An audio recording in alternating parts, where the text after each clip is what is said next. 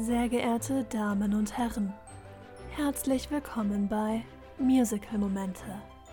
Bitte schalten Sie Ihre Mobiltelefone auf Nicht stören und genießen Sie die Show.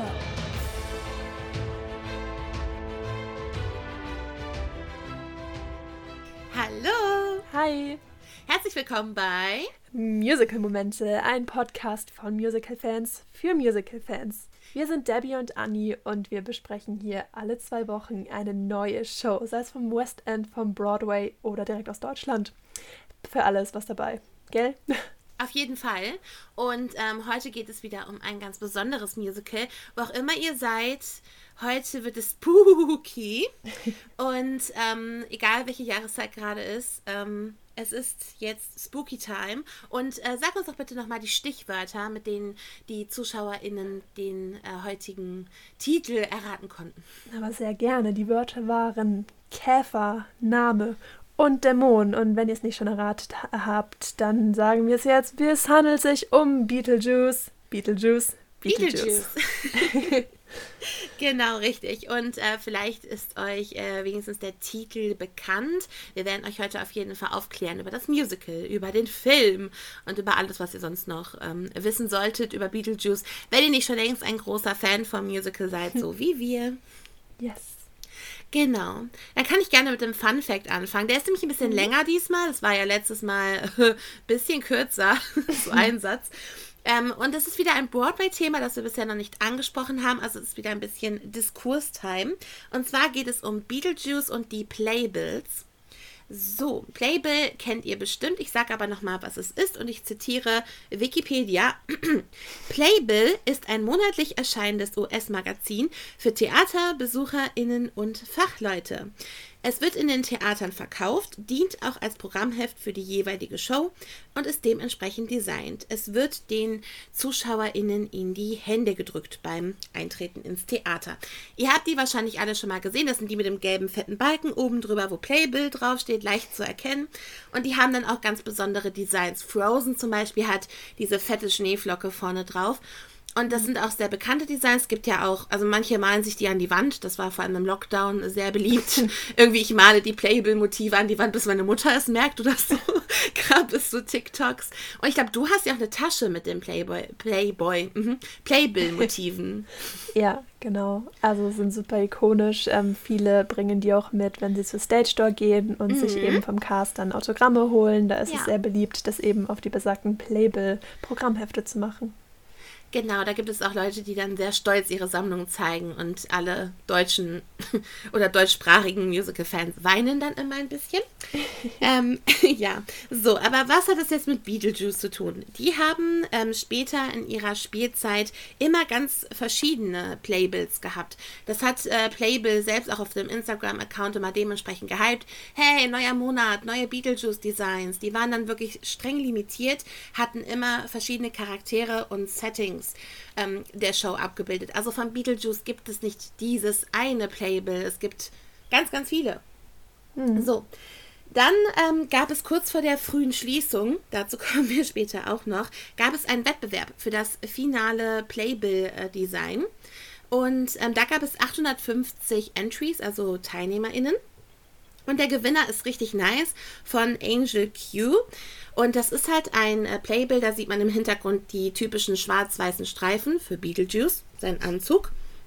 Dann sieht man seine Hände und er hat Spielkarten in der Hand. Fünf Asse, was auch eine Anspielung auf einen Text, Songtext ist aus dem Musical, dass er alle Asse in der Hand hat.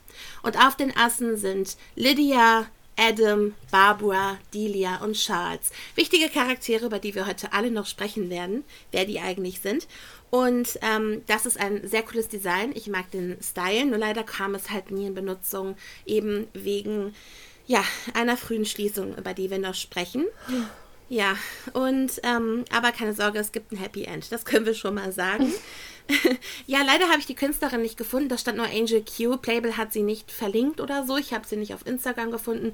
Sonst hätte ich gesagt, lass mal Liebe da. Aber ich hätte gerne selber Liebe da gelassen. Aber ich habe sie nicht gefunden. Aber wir verlinken euch gerne den Playbill-Artikel online, wo die 16 Finalisten zu sehen sind. Dann könnt ihr euch mal durchklicken, ähm, ja, welche Designs äh, da so bei waren. Und Also für mich war das auch der klare Gewinner, aber vielleicht hattet ihr da ein ganz anderes Auge.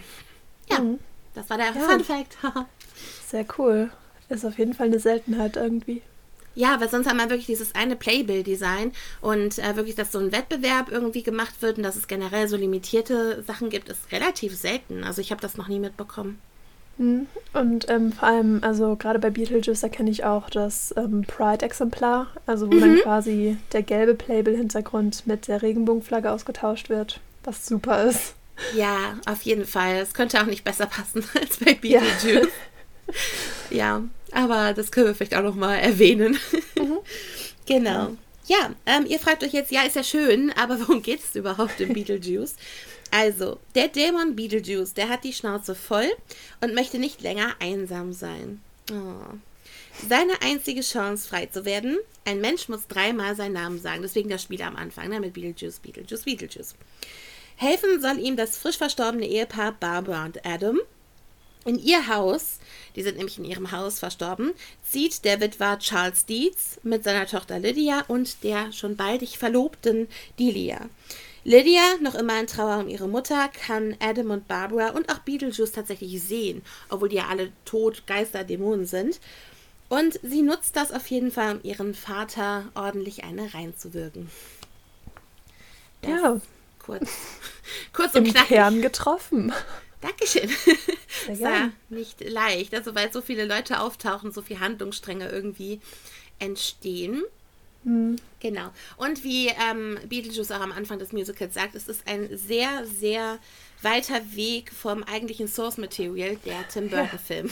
Aber dazu kann ich später noch was sagen. Jetzt beschäftigen wir uns mit dem Musical und den kreativen Leuten dahinter, wenn das nicht die perfekte Überleitung war. Wahnsinn. ja. Ähm, der Regisseur der Original-Broadway-Aufführung heißt Alex Timbers. Für Musik und Lyrics hat Eddie Perfect gesorgt. Und das Buch stammt aus der Feder von Scott Brown und Anthony King. Das ist das Creative Team hinter Beetlejuice. Die waren auch schon bei der Washington DC-Produktion dabei. Die war 2018, bevor es eben die Opening Night am Broadway hatte. Da lief es für eine limitierte Zeit, um eben, ist ja gang und gäbe, ne, um zu schauen, wie es ankommt. Passt das so? Können wir das überhaupt auf die großen Bretter bringen? Ähm, die Antwort war ja. Die Opening Night von Beetlejuice war am 25. April 2019 und die Closing Night war leider nicht mal ein Jahr später, am 11.03.2020. Klingelt's? Ja, März 2020, irgendwie toxisches Datum, ne? Da war ja irgendwie global was, glaube ich. Ja. Ähm, ja, also ging Beetlejuice nicht alleine so. Kompletter Broadway hat er dicht gemacht am 11.3. Corona, weiter gehe ich darauf nicht ein. Nein. Ursprünglich sollte es bis Juni 2020 laufen, war also mhm. auch nur ein limitiertes Engagement. Aber immerhin, ihm wurden drei Monate geraubt. Das ja, ja, und das war halt wirklich ein großer Aufschrei in der ähm, ja, Musical-Community, weil schon als bekannt wurde, dass es halt raus muss aus dem Theater, weil danach das prominent besetzte Music Man zurückkommen sollte in das Winter Garden Theater. Also Music Man, ewig altes Musical aus den 50er Jahren oder so, ähm, mhm. soll jetzt wiederkommen an den Broadway mit Hugh Jackman und Sutton Foster. Also ja, Hugh Jackman. Hochkarätig. Hochkarätig. Also Hugh Jackman kennt ihr auch, den werden wir bestimmt noch einige Mal auch hier erwähnen in diesem ja. Musical. Ähm, und Sutton Foster ist, glaube ich, eine der regierenden amtierenden Musical Queens, allein seit Anything Goes, glaube ich. Mhm. Beides ähm, Ikonen. Absolut. Und ähm, aber wie es mit Beetlejuice weitergeht, darüber sprechen wir später. Und da waren natürlich die Fans sehr sauer, dass äh, ja durch die Pandemie es noch kürzer war und man noch weniger Gelegenheit hatte, Beetlejuice zu sehen. Und damals sah es auch generell sehr ungewiss aus für Beetlejuice.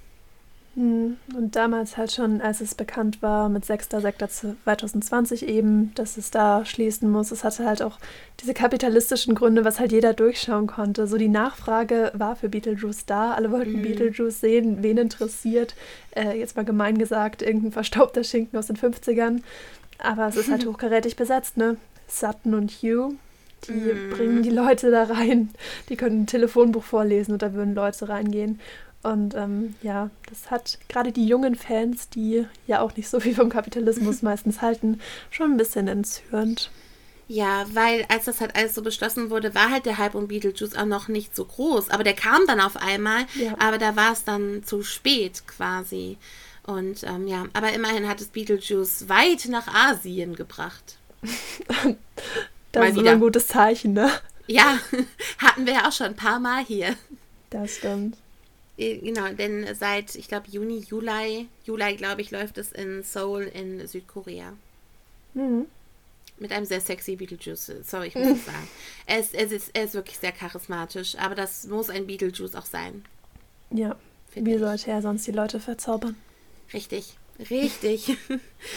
genau. Genau. äh, noch kurz zu Awards vielleicht. Ähm, war relativ gut mit dabei bei den Tony Awards, war achtmal mhm. nominiert, hat leider keinen davon gewonnen.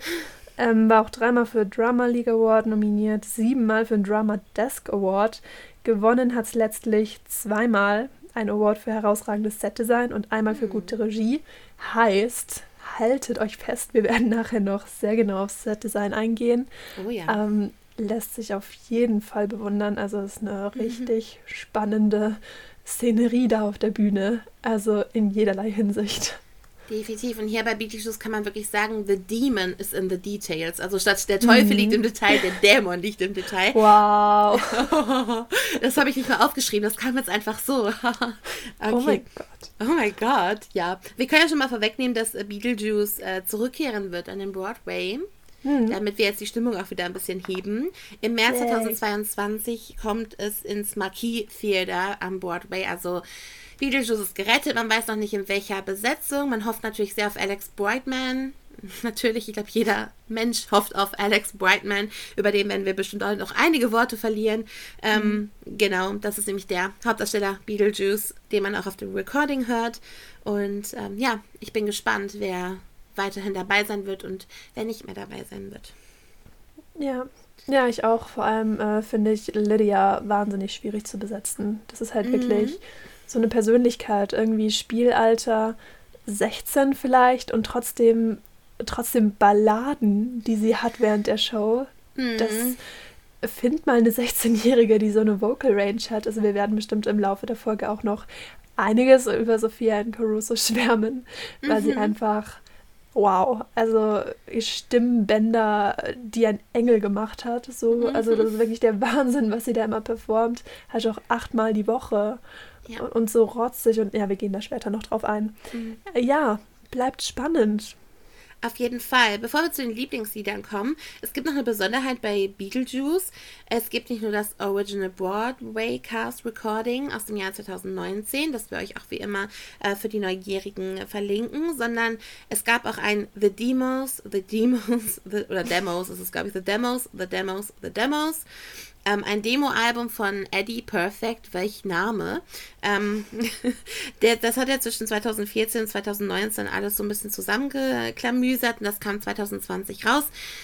Ja, ich habe es fast ganz durchgeschafft. Es ist eigentlich wirklich nur Eddie Perfect, eine One-Man-Show, wie er ähm, ja auch erste Entwürfe der Beetlejuice-Songs und auch Songs, die wir nie gehört haben, die rausgekattet wurden, performt. Äh, ich bin immer sehr beeindruckt von Demo-Alben, gerade auch seit Bridgerton. Aber darüber reden wir vielleicht irgendwann mal in 100 Jahren, wenn es mal am Broadway ist. Aber ähm, ja, also ich, ich, ich bin jetzt kein großer Fan. Ich habe mir jetzt auch keins davon irgendwie abgespeichert. Aber es war sehr interessant. Mm, ich finde es gerade bei so Demo-Alben immer spannend auch, ähm, wenn wir zum Beispiel mal Say My Name nehmen, mhm. was da alles geändert wurde, also was da eigentlich die ursprüngliche Intention wurde und was wohl die Geschichte immer dahinter war, warum das jetzt geändert wurde. Und letztlich, wenn man nur das Original Say My Name kennt, ist man teilweise wirklich so, wow, I don't want you in my corner, was? Und, und es war gut, warum ist es, warum ist es weg? Das habe ich auch nicht verstanden. Vor allem, das gab es ja auch als Aufnahme mit Alex Brightman und Sophia Ann Caruso. Zumindest habe ich das mal auf TikTok gefunden. Ja. Aber als Song gibt es das irgendwie nicht. Es war wahrscheinlich mal irgendeine Promo oder so. Also selbst in den letzten Zügen hat sich noch so viel geändert. Mhm. Also ist immer sehr spannend. Lydia war ja sogar blond. Ja, und wer den Was Film für kennt, ein mutiger sich, Zug ja, vom Source Material.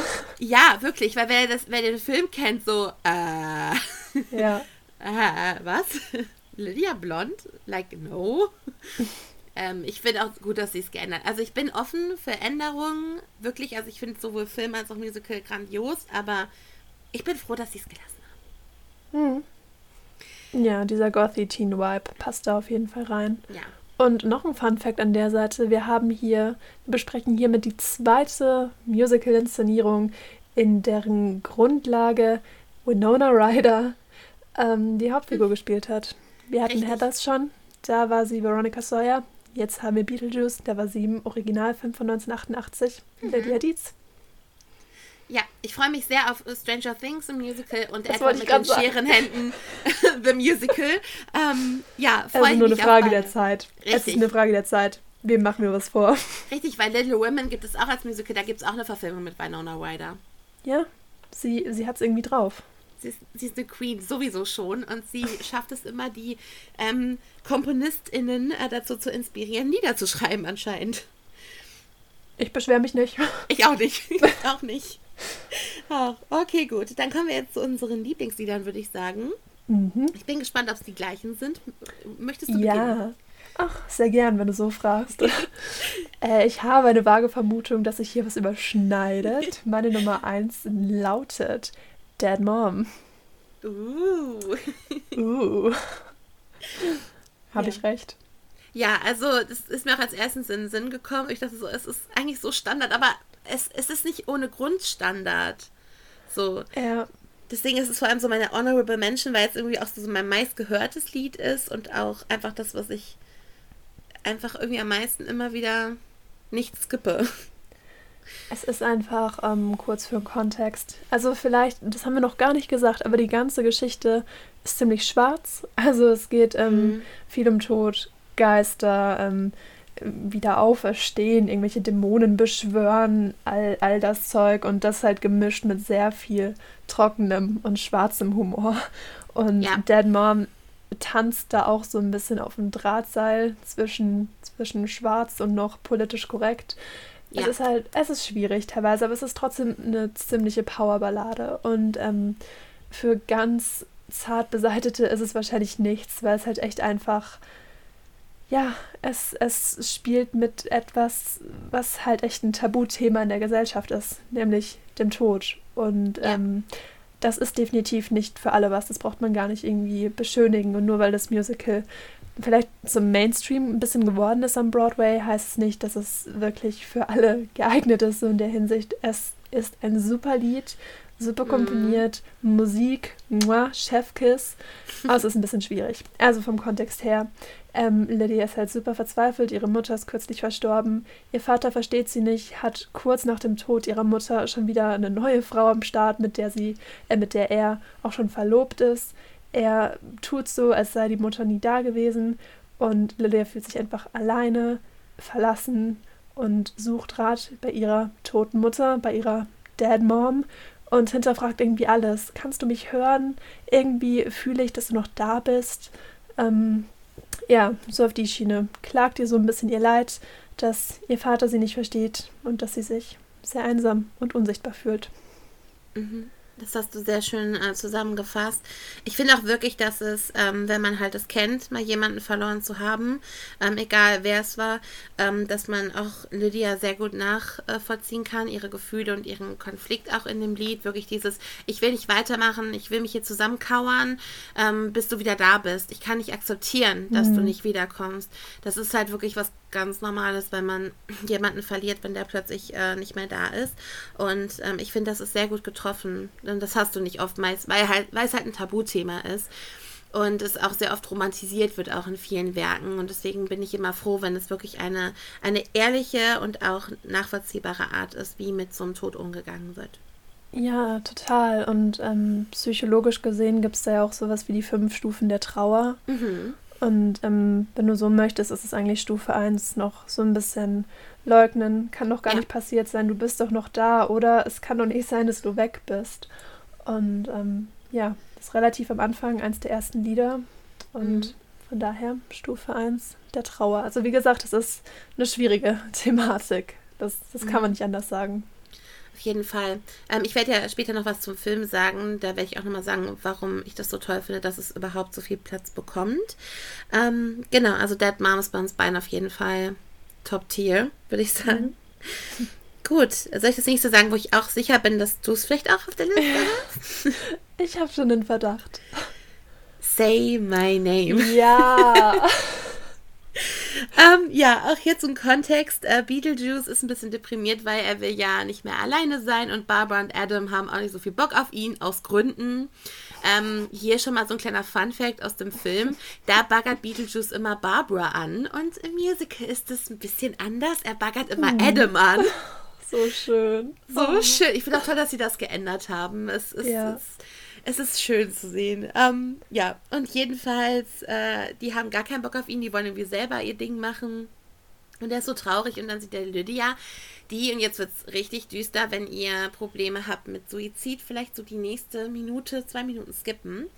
Lydia möchte nämlich äh, sich vom Dach werfen, weil sie so traurig ist, weil ähm, ja auch ihr Vater äh, Delia heiraten möchte, etc. Und dann sieht sie Beetlejuice und kann ihn sehen. Und er wittert natürlich sofort die Gelegenheit und äh, will sie überreden, seinen Namen zu sagen. Und darum geht das Lied. Ähm, er will ihr das schmackhaft machen, ihn zu befreien. Sie soll nur dreimal seinen Namen sagen. Dann gibt es ein kleines Charadespiel. Ähm, das gibt es im Film tatsächlich auch, dass sie äh, quasi errät, was sein Name ist. Beetlejuice, das wird ja eigentlich anders geschrieben. Mhm. Eigentlich so Betelgeuse.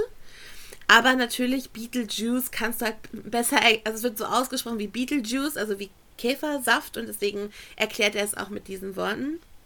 Und äh, ja, und dann will sie ihn aber nicht befreien, sagt immer Beetlejuice, Beetlejuice. Und dann sagt sie irgendwas anderes so, because. Ja. Oder being young and female. Mhm. Oder irgendwie sowas. Und er ist natürlich sehr sauer. Und dann kriegt sie auch spitz, dass ähm, er, also das Geister generell Leute ja, bes besetzen können, also dass man besessen sein kann. Das macht er nämlich mit Adam und Barbara.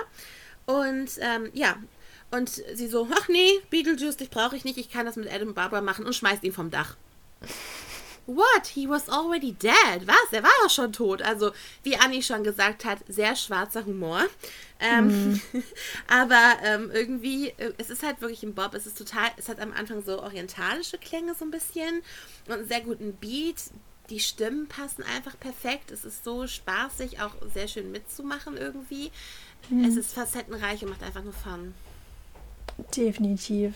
Ich finde auch, ähm, gerade bei Say My Name ist da so eine richtig empowernde äh, mhm. Line noch drin, was du auch schon so ein bisschen angeteasert hast ja. gerade.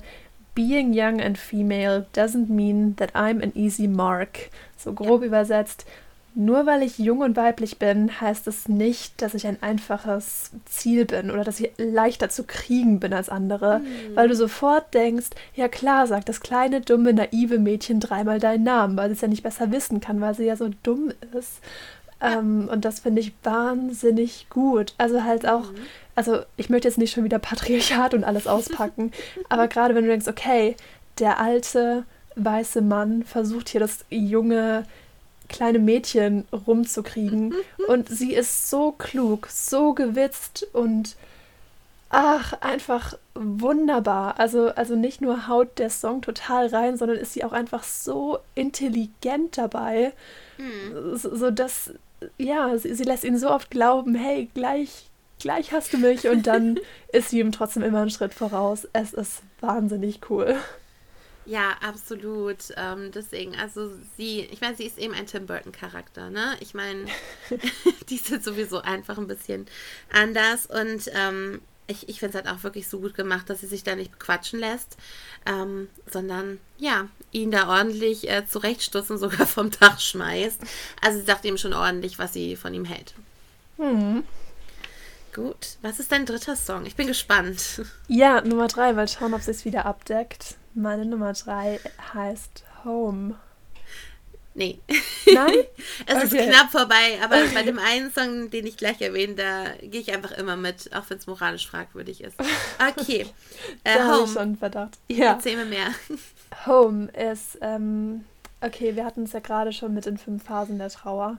Und Home mhm. ist dann irgendwie die, die Akzeptanzphase, würde ich sagen. Mhm. Ähm, ja, also Home. Sie, sie singt eigentlich mehr so, hey, ich komme nach Hause. Ich, ich habe mich damit abgefunden ähm, und, und ich bin stärker dadurch. Also sie lässt sich nicht mehr so runterkriegen und es ist einfach, es ist so, wie das Mom einfach super empowernd. Irgendwie, ich kann das gar nicht irgendwie wirklich in Worte fassen. Man muss sich das mal anhören. Mhm. Sie, sie ist noch so ein bisschen ach, das ist, ist, ist ein Wellenritt. Das ist wie, wie so eine Achterbahnfahrt, dieses Lied. Am Anfang noch so ziemlich an, am Ende, aber ähm, gegen Schluss des Liedes dann super bestärkt in ihrem Handeln und ja, ein, einfach losgelöst von den Geistern der Vergangenheit. Das ist falsch, das klingt ein bisschen falsch im, im Kontext, aber ja. ist ja irgendwie doch so. Ja, schon. Also ähm, sie erfährt halt davor, also sie hatte die Hoffnung, ihre Mutter zurückzuholen aus der Unterwelt. Und äh, ja, das klappt aber nicht. Und als sie diese Gewissheit halt hat, bricht sie halt erstmal zusammen, ist total hilflos. Und dann singt sie halt dieses Home. Und ich sehe es genauso wie du, dass sie halt innerhalb des Liedes wirklich so diesen Konflikt nochmal hat und halt auch diese Real Realisierung, dass sie eigentlich ein Zuhause hat. Sie hat Adam, sie hat Barbara. Und sie sagt irgendwie, ich habe Charles und Delia. Das ist nicht so viel, es ist jetzt nicht irgendwie das Optimale, aber es ist mein Zuhause, dass sie halt wirklich so diese Akzeptanz hat, was auch wirklich übel stark ist, auch für quasi einen Teenager. Und ähm, ja, dass sie quasi ihre Mutter nicht vergisst, aber halt auch nicht mehr hinterher trauert, so in der Hoffnung, dass sie irgendwann mal wiederkommt. Mhm. Ja, oh, ein wichtiger ja. Schritt. Mhm. Ja, Gänsehaut nur, wenn ich wieder dran denke. Ja, gut. Dann kommen wir wieder zu was Bekloppten. ich ich nicht gedacht, dass ich jetzt so diese emotionale Schiene fahre. Ja, ich glaube, bei, bei, bei so spooky Sachen, da kommt bei mir, glaube ich, wirklich das Dunkelste hervor. Ähm, also ich, ich liebe ja auch so diese ganzen halt Tim Burton Filme und so. Also das ist wirklich so mein Abgrund. Ne? Deswegen. ähm, ja, und zwar mein drittes Lied ist Creepy Old Guy. Oh yeah. Es ist, es ist ein Bob und das ist moralisch absolut verwerflich. Weil wie der Titel schon sagt, also Creepy Old Guy, so unheimlicher alter Mann. Ähm, ja, Beetlejuice letzte Möglichkeit, irgendwie ein Mensch zu werden, ist Lydia zu heiraten. Nochmal zur Erinnerung, sie ist ein Teenager und er ist, wer weiß wie lange schon, tot. Ist das ein bisschen was von Twilight? Naja, jedenfalls, ähm, The Shade. Jedenfalls, ähm, ja, will er sie halt äh, heiraten und äh, sie ist natürlich nicht dumm, das haben wir gerade schon festgestellt. Und ja, sie, sie macht einfach mit. Ich sage jetzt natürlich noch nicht, wie es genau ausgeht, aber dann kommt natürlich auch das epische rote Hochzeitskleid, auch bekannt schon aus dem Film. Allein, dass es rot ist. Oh. Ja, allein dieses rote. Sie. Ja, und er in seinem roten Anzug. Es ist It's, it's a picture. Und sie singt halt darüber, über ihren creepy old guy. Und das ist eigentlich total falsch, aber es ist okay. Er hat Haut wie gegrillter Käse und keine Ahnung, aber es ist okay. Und es ist so, so ein fröhliches Lied, so. Creepy old guy. So, so, es, ist, es geht einfach ab und ich höre es mir total gerne. Ich habe auch dann voll den Ohrwurm davon. Ich sag ja, moralisch verwerflich, but it's a bob. Es ist wirklich ein, ein toller Song.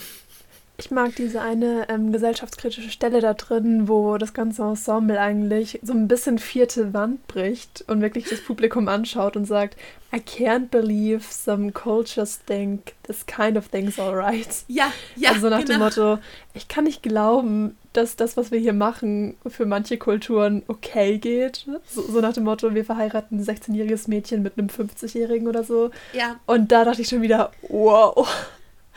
Wie cool. Ja. Und das macht Beetlejuice ja oft, die vierte Wand brechen. Also er sagt so, ja, also ich, ich wollte nämlich auch am Anfang sagen, so, ja, wenn ihr jetzt während des Podcasts stirbt und der läuft, also dann läuft der noch weiter, auch wenn ihr sterbt. Das, das sagt er halt auch in der Show am Anfang. Ähm, wenn ihr während der Show sterbt, dann läuft die einfach weiter. Und äh, er sagt auch, ja, ich mache das hier achtmal die Woche. Und also er, ist, er bricht halt auch am Anfang sehr oft die vierte Wand. Jetzt hast du meinen Lieblingsmoment vorweggenommen. Oh no, I'm sorry. Oh ja, das geht jetzt, das kannst du nicht mehr gut machen. Das. Doch, du darfst jetzt direkt davon erzählen. wow. ja, gut. Ähm, ja, einer meiner Lieblingsmomente ist halt, wenn wow, Wahnsinn, Beetlejuice die vierte Wand bricht.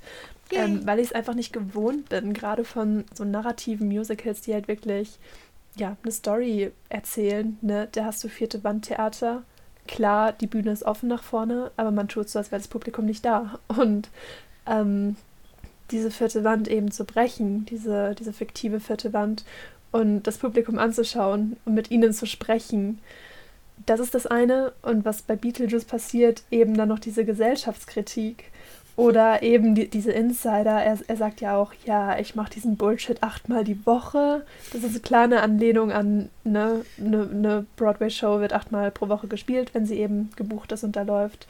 oder was du eben gesagt hast, wenn ihr während der Vorführung sterbt, dann geht sie trotzdem weiter oder an, auf der CD ist es angepasst.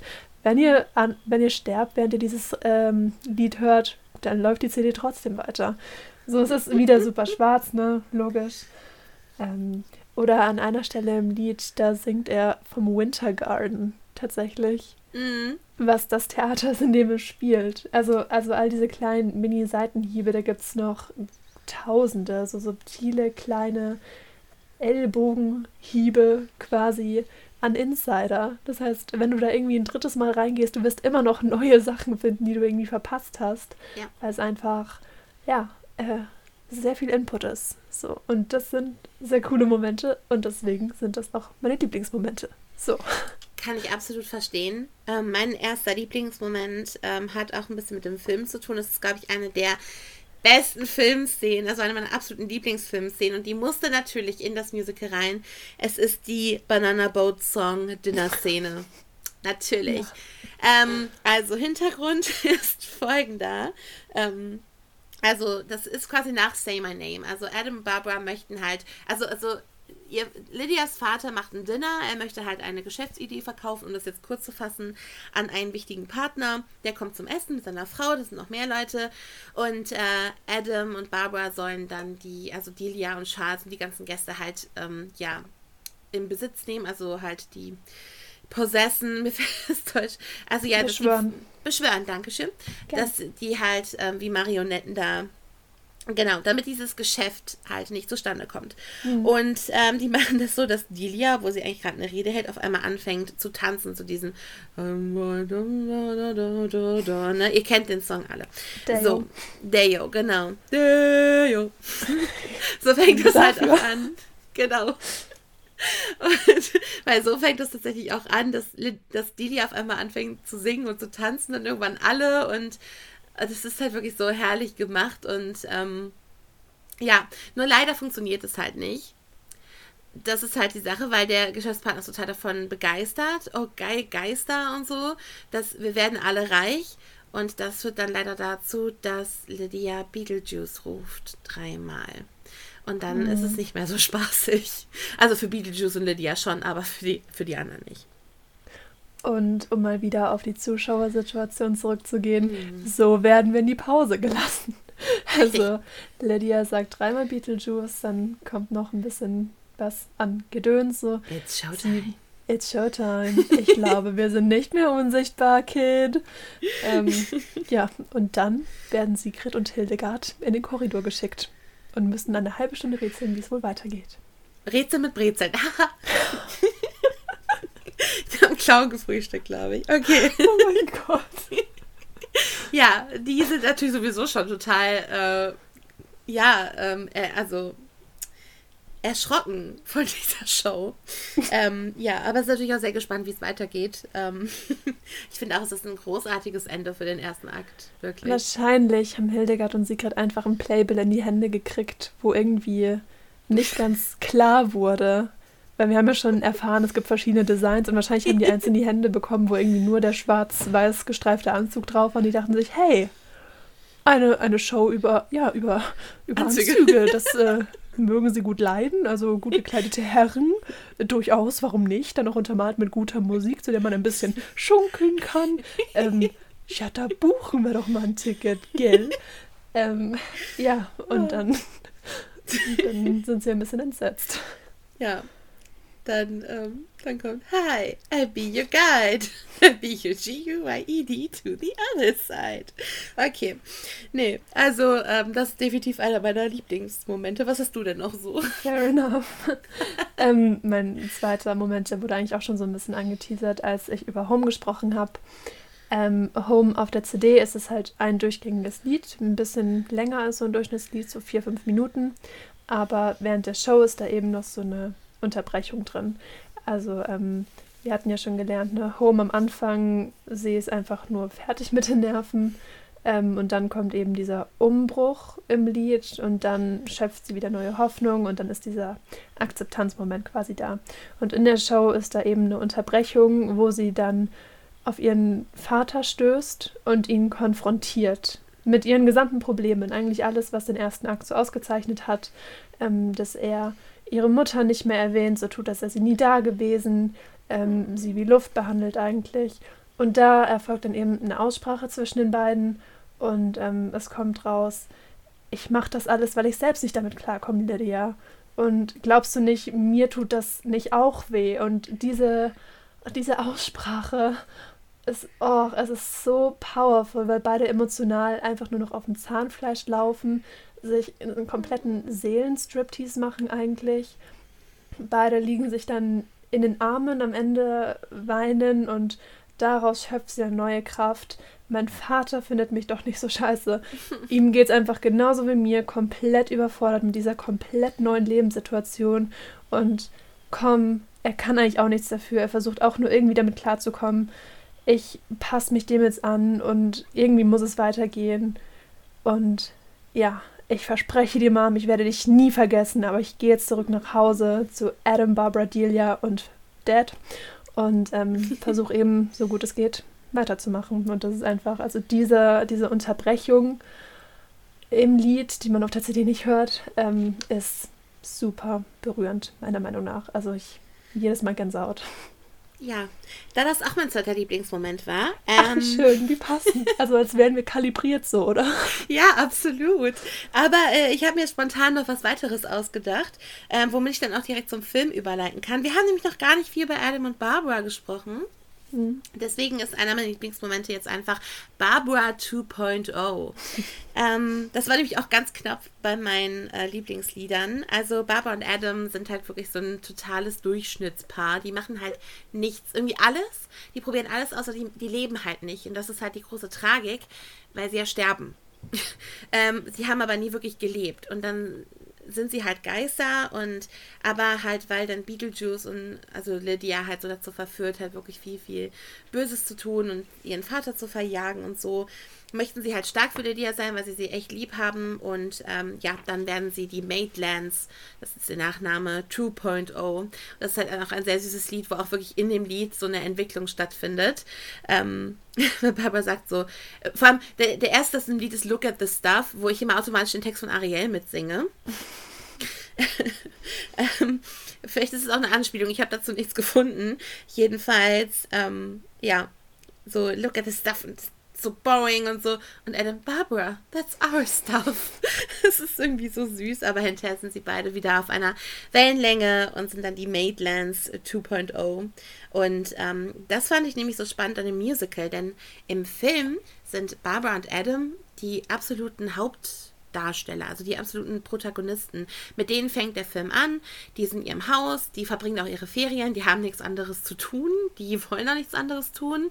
Und dann fahren sie halt kurz in die Stadt und auf dem Weg nach Hause wieder zu ihrem Haus verunglücken sie halt.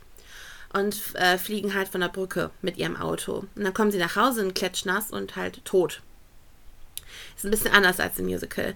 Und äh, dann bekommen sie auch dieses Handbuch der kürzlich Verstorbenen das ist äh, auch im Musical ähm, ein wichtiger Teil. Es geht eigentlich wirklich die ganze Zeit darum, dass äh, Adam und Barbara halt eigentlich Beetlejuice auf gar keinen Fall engagieren sollen. Also ähm, das kriegen sie halt in der Unterwelt gesagt und ähm, die wollen aber ihr Haus zurück und deswegen rufen sie Beetlejuice auch irgendwann so ein bisschen, aber nicht wirklich. Das macht dann Lydia. Lydia zieht auch genau wie im Musical mit ihrem Vater und Delia ähm, in das Haus. Aber ihre Mutter und der Tod wird nicht thematisiert im Film. Hm. Absolut gar nicht. Also Lydia ist natürlich genauso depressed und gothic und, und alles. Oder wie sie sagt, strange and unusual. ähm, aber sie, dieser ganze, Tra also klar, sie ist auch, also sie will sich auch ähm, umbringen und alles. Also das ist alles da. Aber wirklich, dass es wegen der Mutter ist, dass sie die so krass vermisst, das wird nie genau benannt und nie genau thematisiert. Und deswegen finde ich das so cool von Eddie Perfect, dass er dieses Trauerthema doch noch so mit eingebracht hat. Mhm. Total. Ja. Und ähm, wir merken ja auch selbst, also wenn wir uns jetzt einfach mal so ein bisschen als Mainstream einordnen, ich würde es einfach mal mhm. sagen, die Lieder, die wir ausgesucht haben, gefallen der breiten Masse auch. Mhm. Also klar, es gibt noch viele gute andere Lieder da, also ne, mhm. außer, außer Frage. Aber die, die halt berühren, sind halt so Kandidaten wie Dead Mom oder Home und ja, wäre er dann nicht so drauf eingegangen, dann hätte es die nicht gegeben. Und das ist halt irgendwie auch immer wichtig bei so einer Musical-Adaption, dass du trotzdem eben zu einem gewissen Teil vom Ursprungsmaterial abweichst und ein bisschen mhm. mehr Tiefe reinbringst, weil es ist halt irgendwie doch so ein bisschen bekannt. Also klar, logisch, im echten Leben bricht niemand irgendwie in ein Solo aus. Aber Leider. auf der Bühne ist es ja immer so ein bisschen erklärt, wenn die Emotion zu viel wird, wird gesungen. Das ist eine relativ leichte Definition für Leute, die fragen, hä, das ist voll unlogisch, warum singen die denn jetzt? Ja, wenn die Emotion zu viel wird oder wenn halt Worte nicht mehr reichen, wird gesungen. Und ähm, wenn keine emotionale Vorlage wirklich da ist, dann wird es auch mit dem Solo schwierig. Ähm, und von daher, es scheint ja gut anzukommen. Ähm, Dead Mom, Home, absolute Powerballaden. Und ähm, an dieser Stelle, danke Eddie Perfect. Hast du alles perfekt gemacht? Oh. Oh. Nee, hat er wirklich sehr gut gemacht. Ich finde halt auch gut, dass Lydia doch noch so eine große äh, Rolle bekommen hat, dass es wirklich noch mehr Vielfalt reingebracht hat. Ähm, weil der Film an sich ist natürlich ein Meisterwerk, ähm, aber trotzdem, es ist halt ein anderes Medium. Film und Bühne mhm. sind komplett andere Instrumente. Ich glaube, es ist jetzt wirklich eine smooth Überleitung zum Bühnendesign, weil du natürlich mit einer Bühne ganz andere Dinge machen kannst und andere Dinge machen musst als mit einem Filmset. Und sie haben niemand Geringeren an dieses Projekt gelassen als David Corwins. Den hast du ja schon erwähnt quasi. Der hat ja auch einen Award bekommen. Und der hat nicht nur Beetlejuice gemacht, das Bühnendesign. Der hat Hamilton gemacht. Oh. Der hat Hamilton gemacht. Wer schon mal die. Schaut sich an auf Disney Plus. Keine Werbung, kein Sponsor leider. Aber Schaut es euch an. Das ist eine sehr komplexe Bühne. Die dreht sich. Mhm. Da sind sehr viele Treppen und Leitern und Balkone und was weiß ich alles. Das, das ist schon krass. Dann die Evan Hansen mit den ganzen Bildschirmen hat er auch oh. gemacht. Ja. Was auch hochkomplex ist. Also wenig auf der Bühne, viel Hintergrund. Also halt Bildschirme, die so ein bisschen Social Media und das Internet zeigen sollen. Ähm, ja, aber trotzdem, obwohl er diese Shows gemacht hat, sagt er, dass Beetlejuice ähm, ich lese es mal kurz vor auf Englisch. The most technically complicated show he ever worked on. Also die war technisch am kompliziertesten. Mhm. Und hat Hamilton und die Evan Hansen gemacht. Ne? Mhm. Also, Genau. Das Setting ist halt so, man sieht ein Haus mit einem Dach, das ist das Haus äh, der Maidlands, dann Dietz und dann vom Beetlejuice. Und äh, man sieht halt wirklich auch das Dach natürlich außen, das ist wirklich sehr cool gemacht, aber das Innenleben ist halt wirklich das Wichtigste. Man hat halt einen Eingang, man hat äh, vorne immer so ein Sofa, egal in welcher äh, Epoche wir uns gerade befinden. Dann gibt es so eine Essecke, die ist natürlich für die Dinnerszene wichtig und eine Treppe nach oben. Und äh, das ist auch so ein bisschen an den Film angelehnt. Jedenfalls wechselt das Haussetting. Erstens ja die Maidlands, das ist alles sehr blumig und halt, ne, die sind halt langweilig, ne? So. Dann, ja, das ist ja, das ist der Character Trait. Blumen ist gleich langweilig. Also geblümtes Muster halt. Also kein, ich habe auch Klamotten mit geblümten Mustern. Hildegard und Sigrid sehen immer fabelhaft aus. Ähm, aber in diesem gelesenen Kontext ist es langweilig. Dann kommen die Deeds, das ist total kitschig. Delia hat ja einen Schaden. Ich liebe aber auch das Lied von Delia und Lydia. Es ist halt so, als würden meine beiden Persönlichkeiten miteinander streiten. Die eine ist voll so, äh, glaubt doch nicht alles, was dir irgendwelche Gurus erzählen. Die andere, Kristalle, das Universum. Also ich habe keine Kristalle, aber ich, ich glaube auch an so, also ich, ich mag so Hexenzeug und Esoterik so ein bisschen. Und dann so, oh, Kristalle. Und nein, das ist, das sind wirklich meine Persönlichkeiten. Ich mag's. Ja, auf jeden Fall, das ist alles ein bisschen kitschig und ja, dann ist nochmal Beetlejuice dran. Und da ist dann alles etwas äh, gruseliger. Und das Tolle ist, dass David Cohen sich tatsächlich inspirieren hat lassen von dem wahren, dem einzigen, von Zeichnungen von Tim Burton. Mhm. Ja, es gibt sogar Easter Eggs, zum Beispiel der Kronleuchter in der Beetlejuice-Epoche, sag ich jetzt mal, um das irgendwie kunsthistorisch zu verpacken. Ähm, der erinnert an die Fliege von Jack Skellington, dem Hauptcharakter aus The Nightmare Before Christmas. Ach, so, mhm, genau. Mhm. Der Dachboden ist ja auch noch wichtig, der wird auch zwischendurch gezeigt. Da halten sich Adam und Barbara ja sehr oft auf. Und der soll laut Coens einen Friedhof für Hoffnungen und Träume darstellen. Mhm. Da habe ich sofort an SpongeBob gedacht. Hier liegen die Hoffnungen und Träume von Thaddeus. ähm, ja. Und da sind halt ganz viele Gegenstände, die so ja, lieblos da überall rumliegen. Unter anderem ist da auch eine Zigarrenbox, die Coens von seiner Grandma bekommen hat. Die hatte da ins Bühnenbild eingebaut. Ja. Ja. The Demon is in the Detail. ja, da gab es einen ganz interessanten New York Times Artikel, zu dem ich aufgesogen habe. Das war halt wirklich äh, super interessant. Auch Playbill hat viel darüber berichtet und da konnte man sich auch ganz viele Bilder angucken, eben auch von dieser Zigarrenbox, die da in diesen Wänden im Dachboden da so drin war mit so Schallplatten und so. War schon ziemlich nice, ja. Ja. Ja, das war viel Info. Lass, lass es kurz, lass Ja. es kurz sagen. Nee, nee ich fände es auch nochmal spannend, was du auch mit Evan Hansen vorhin meintest. Ähm, Mhm. Bühnendesign heißt ja nicht unbedingt immer nur, ich baue da jetzt ein Schloss oder in jedem Schloss, in, in jedem Zimmer ist ein Schrank und ein Bett und so. Das war ja bei Evan Hansen jetzt eher minimalistisch zum Mhm. Beispiel auch. Also krass, wie vielfältig der ist, weil Ja. dort war ja mehr so die technischen Sachen, viel mit, mit Beamer und, und, und Leinwänden. Bei Hamilton viel, was sich bewegt hat und da halt was mehr oder weniger Statisches. Mhm. Trotzdem der Wahnsinn. Also, Ja, ja. Ich war auch total von den Socken, wirklich. Und ähm, ich finde halt auch, dass Beetlejuice wieder auch ein großes, ähm, also da ein großes Lob wieder ans Ensemble, die ja teilweise alle Beetlejuice sind auf einmal. Mm, bei A so Beautiful viel. Sound. Ja, und dann auf einmal keine Arme mehr haben und so. Und ähm, also Quick Changes sind sowieso wieder on top. Vor allem Leslie Kritzer. Wie? Ja, Sie hat eine Doppelbesetzung. Sie ist Delia. Dann ist sie für einen Song Miss Argentina. Die kennt man aus dem Film. So eine, ja, tote Schönheitskönigin. Und dann ist sie wieder Delia. Und ich sag mal so, die tote Schönheitskönigin ist grün. Und hat andere Haarfarbe. hm. Wie? Wie?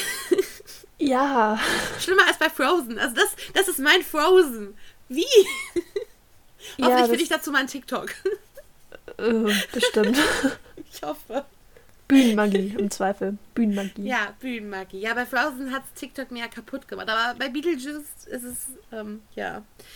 Und ich finde diese große Puppe, also die Beetlejuice-Gesicht darstellt, sehr interessant am Ende vom Akt 1. Ja, ja. Nicht so vielseitig wie Sven, aber trotzdem. Nee. nice. Nee, aber äh, zum, zum Quick Change nochmal, da Ja. müssen wir, also bei, bei Elsa war es ja auf der Bühne, da war ja sehr Ja. vieles auf der Bühne, bei, bei Anna auch, da hat ja vieles Ensemble gemacht. An der Ja. Stelle einfach bei Beetlejuice mal ein großes, warmes, herzliches Lob auch an die Backstage-Crew. Also wir haben ja immer so ein bisschen ähm, das Creative Team, aber das ist ja nochmal was anderes an, als die ganzen Leute, die da wirklich zwischen den, den Flügeln stehen, da die ganze Zeit warten, die, die Quick Changes machen, hier irgendwie was reichen, da was drehen und so. Das ist auch super anspruchsvoll und das hat irgendwie auch kaum einer auf dem Schirm, weil logisch, ne, wenn man es nicht auf der Bühne sieht, dann ist es ja quasi nicht passiert, aber es gibt Ja. eben solche Leute.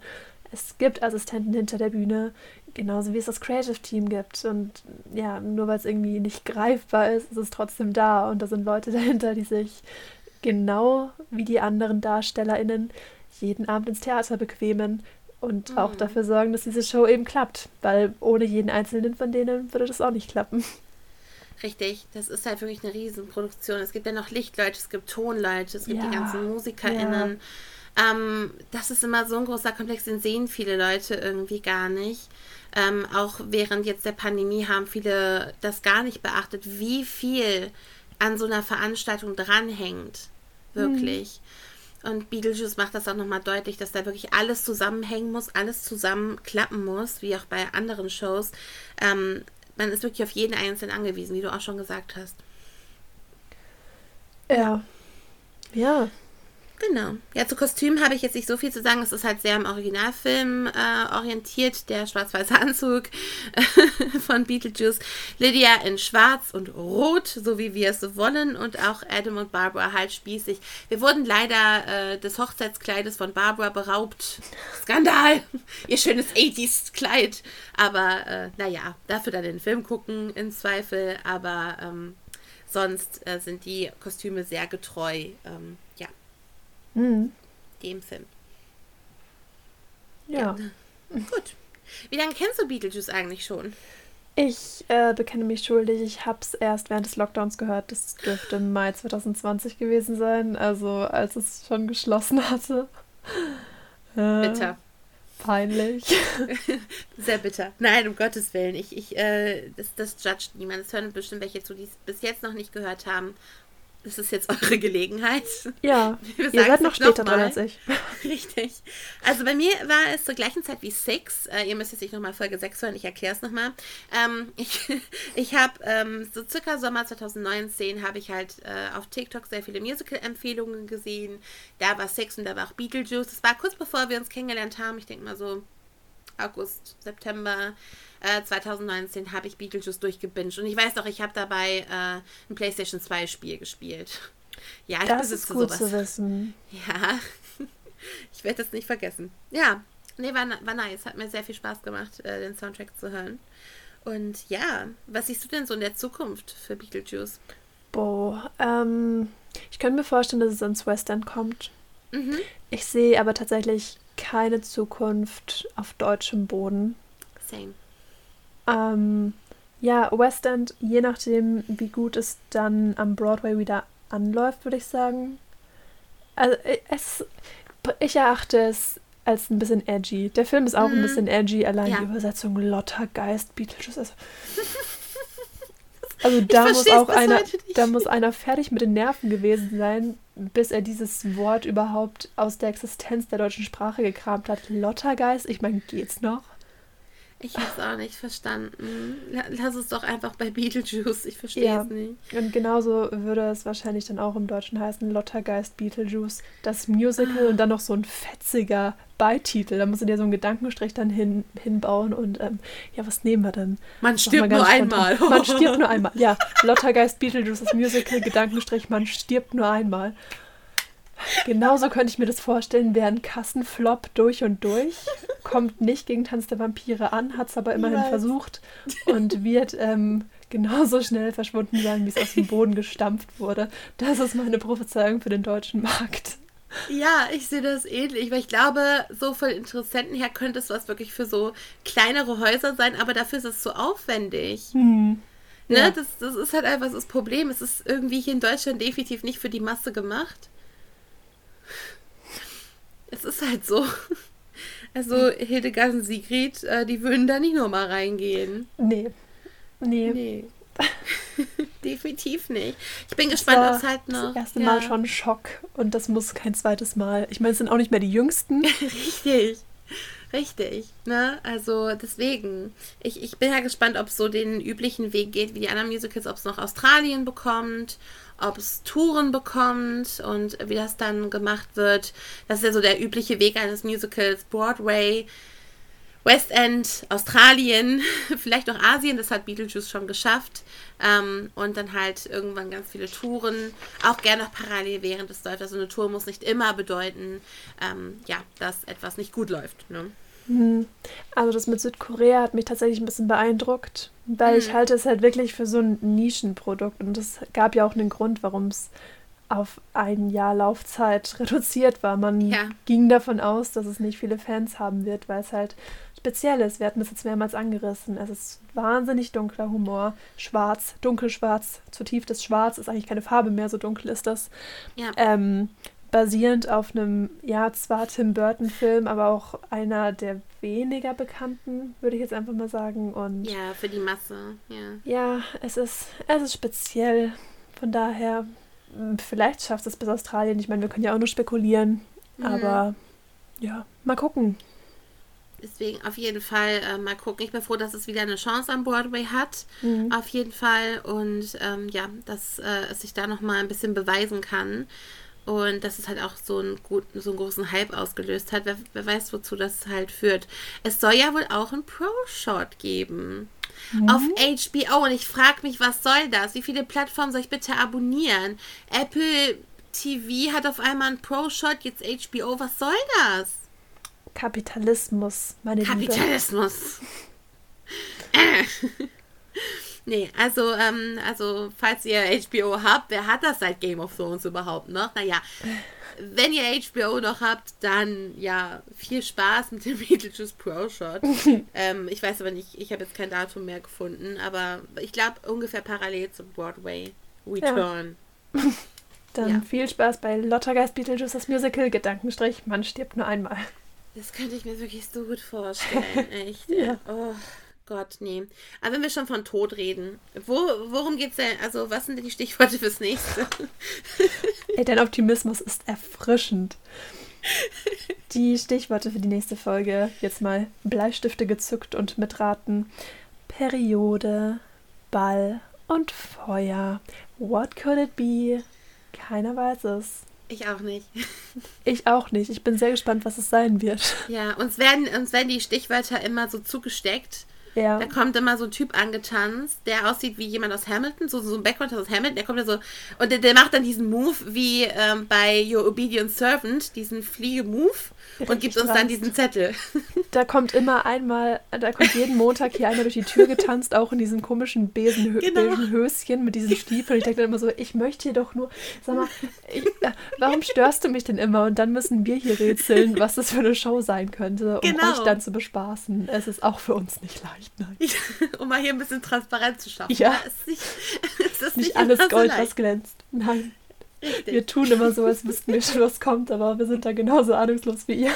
Wir erfahren das wirklich immer erst kurz vorher und dann denken wir uns das immer in so einer Stunde aus und delivern dann einfach. Und glücklicherweise kennen wir die Shows dann trotzdem irgendwie. Ja, aber wir werden dann immer im Keller festgehalten und müssen uns alles angucken.